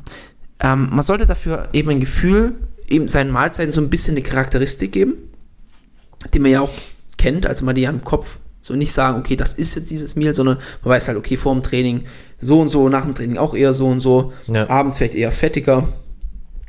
Aber auch sich bewusst sein, dass die Makros, wir wollen uns unser Makroziel eigentlich auch eher on the long term haben. Ne? Ja. Also wenn du, du, das ist genau das gleiche mit Tracken. Du kannst ein paar Tage higher Carb sein und lower Fat und ein paar Tage higher Fat, lower Carb. Und wenn du dann zum Beispiel merkst, hey, ich esse jetzt gerade, ähm, ich habe jetzt einen Tag, keine Ahnung, gehst Sushi essen, hast enorm viele Carbs rein und wenig Fats. So, dann kannst du eher gucken, dass du am nächsten Tag vielleicht ein bisschen fettdominanter ist. Ja. Eiweiß sollte immer relativ gleich sein. Also ich glaube, Eiweiß ist sowas, dass du in jeder Mahlzeit solltest du auf jeden Fall Eiweiß drin haben. Es kann aber auch hier mal sein, dass du eine Mahlzeit hast mit 40 Gramm, eine ein bisschen mit 60 Gramm. Also auch hier immer ein bisschen mehr Medien denken. Klar ist nicht eine Mahlzeit komplett ohne Eiweiß und eine mit sehr, sehr viel. Aber das ist auf jeden Fall was, wo du eher konstanter halten solltest. Aber Fett und Kohlenhydrate, die können auch über die Woche zirkulieren. Oder beispielsweise du gehst essen, weißt, du hast jetzt nicht viel Eiweiß gehabt, ziehst dir daheim noch einen Shake rein. Ja, Easy. perfekt. Das sind, das sind auch so Sachen. Ja. Also ich habe das sau oft gemacht, dass ich so sage, okay, ich habe keine Ahnung, was ich nachher essen werde. Ich weiß aber, ich hatte heute noch nicht so viel Eiweiß. Ich hatte vielleicht drei Mahlzeiten, da war ein bisschen Eiweiß drin. Ja. Trinkst einen Shake und gehst essen. Ja. Hast auch noch den Vorteil, du bist ein bisschen vorgesättigt. Gehst vielleicht nicht mit super Kohldampf da rein.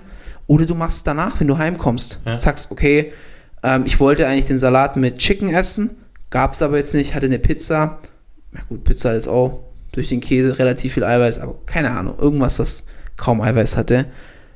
Äh, ja, jetzt gönne ich mir noch einen Shake. Muss ich noch ein bisschen nachbessern. Shake finde ich auch eigentlich eine recht nice Methode, Ja. um so ein bisschen eine, eine Grundbasis zu haben. Mhm. Ich trinke jetzt nicht jeden Tag einen Shake, aber ja, wie wir gesagt haben, wenn man weiß, man hat jetzt vielleicht nicht so viel Eiweiß gehabt, ist ein Shake immer eine nice Methode. Also ich würde jetzt mal, sollen wir mal kurz die Regeln aufstellen, wie dein, deine Ernährung trotzdem noch aussehen sollte. Also, wir haben drei bis fünf Meals ungefähr am Tag. Jede Mahlzeit sollte eine ordentliche Portion Eiweiß haben.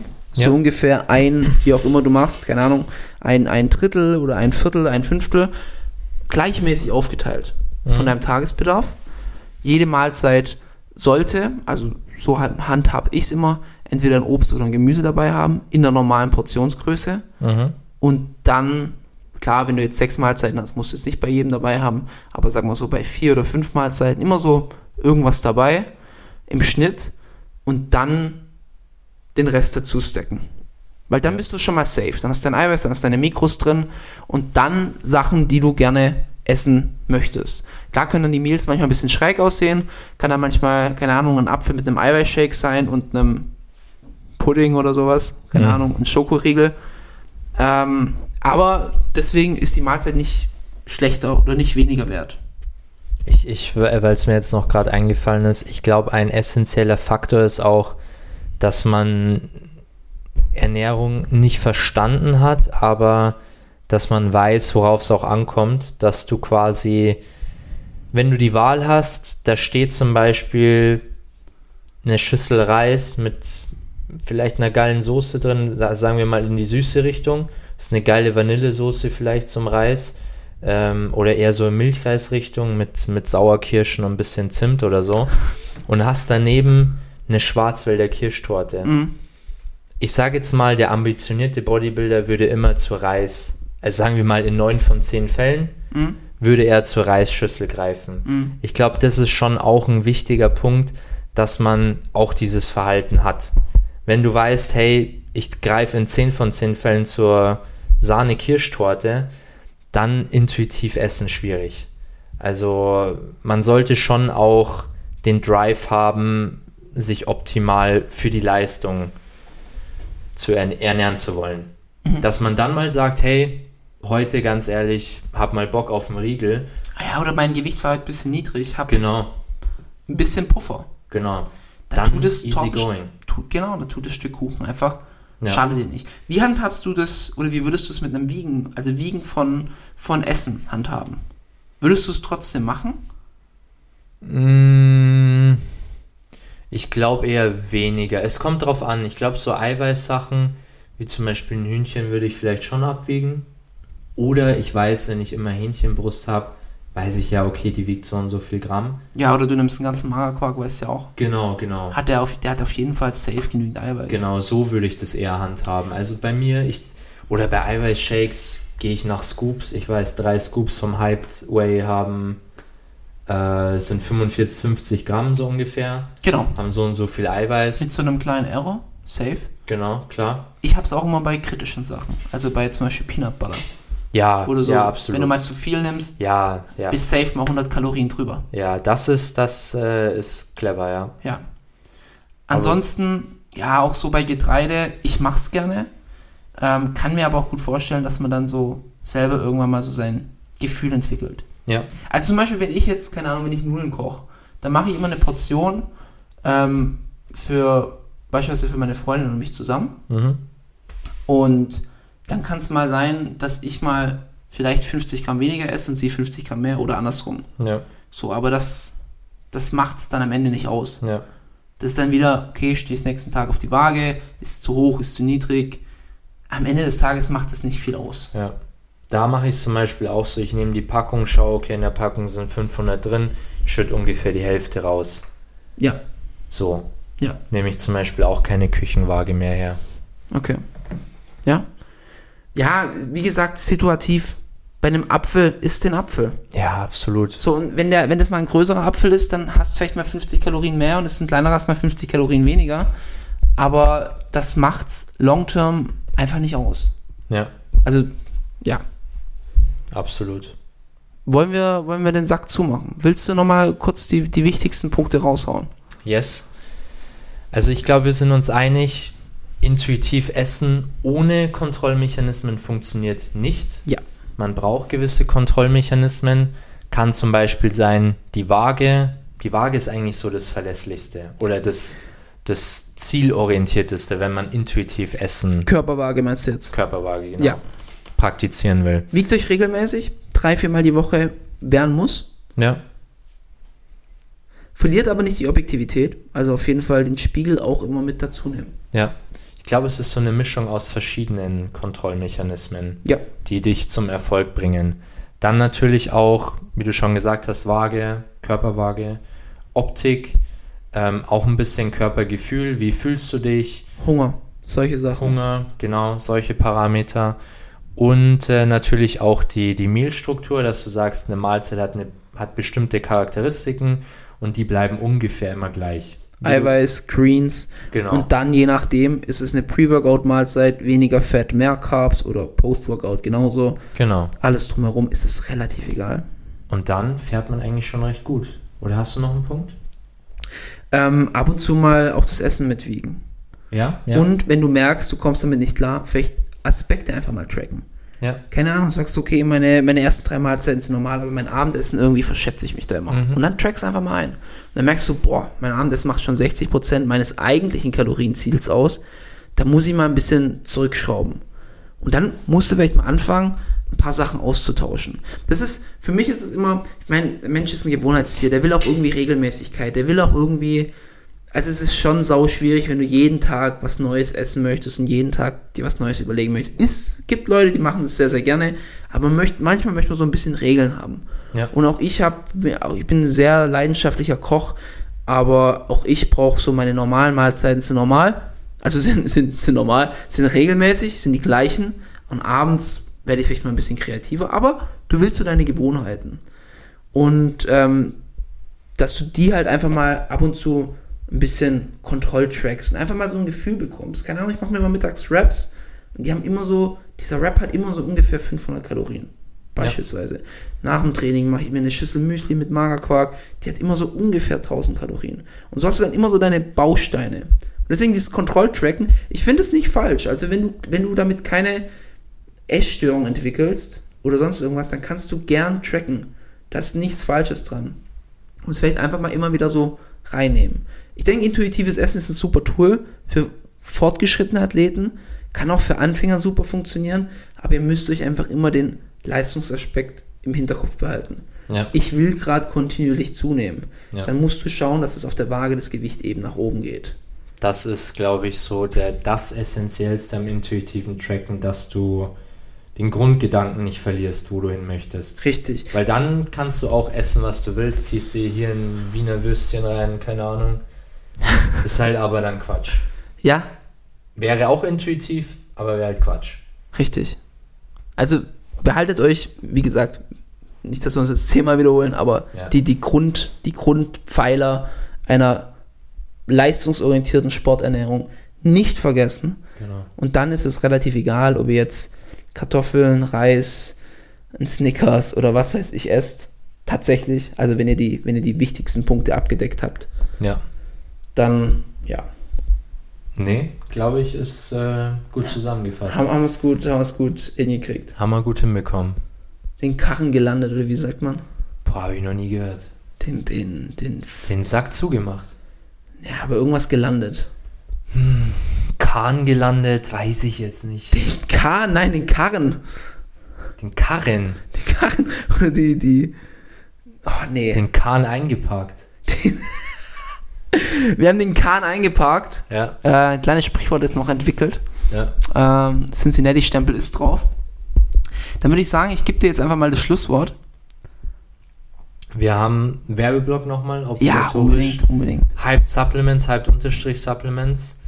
Geiles Way, Schoko Vanille, Klassiker. Hab heute auch nochmal äh, eine Nachricht bekommen von unserem Athleten Alex Popek, sein Bruder, weil er ist gerade im Urlaub und sein Bruder hat sein äh, Way Forward geplündert und hat gesagt, ist sehr geil, schmeckt wie ein Milchshake. Freut uns natürlich. Ähm, aber gerne mal abchecken. Ich finde auch preislich aktuell absolut fair, weil vor allem die Preise auch nochmal haben, sind nochmal ein bisschen angestiegen am Markt Ja. und wir sind gleich geblieben. Ähm, auf jeden Fall mal abchecken, sehr nices Way. Und natürlich Cincinnati Cast auf Instagram. Aber ich würde sagen, heute gibt es keine Hausaufgabe. Heute mal frei wegen Ostern. Heute mal frei wegen Ostern. Heute mal frei wegen Ostern. Ist eigentlich auch gut, dass wir das Thema jetzt vor Ostern gemacht haben. Ja.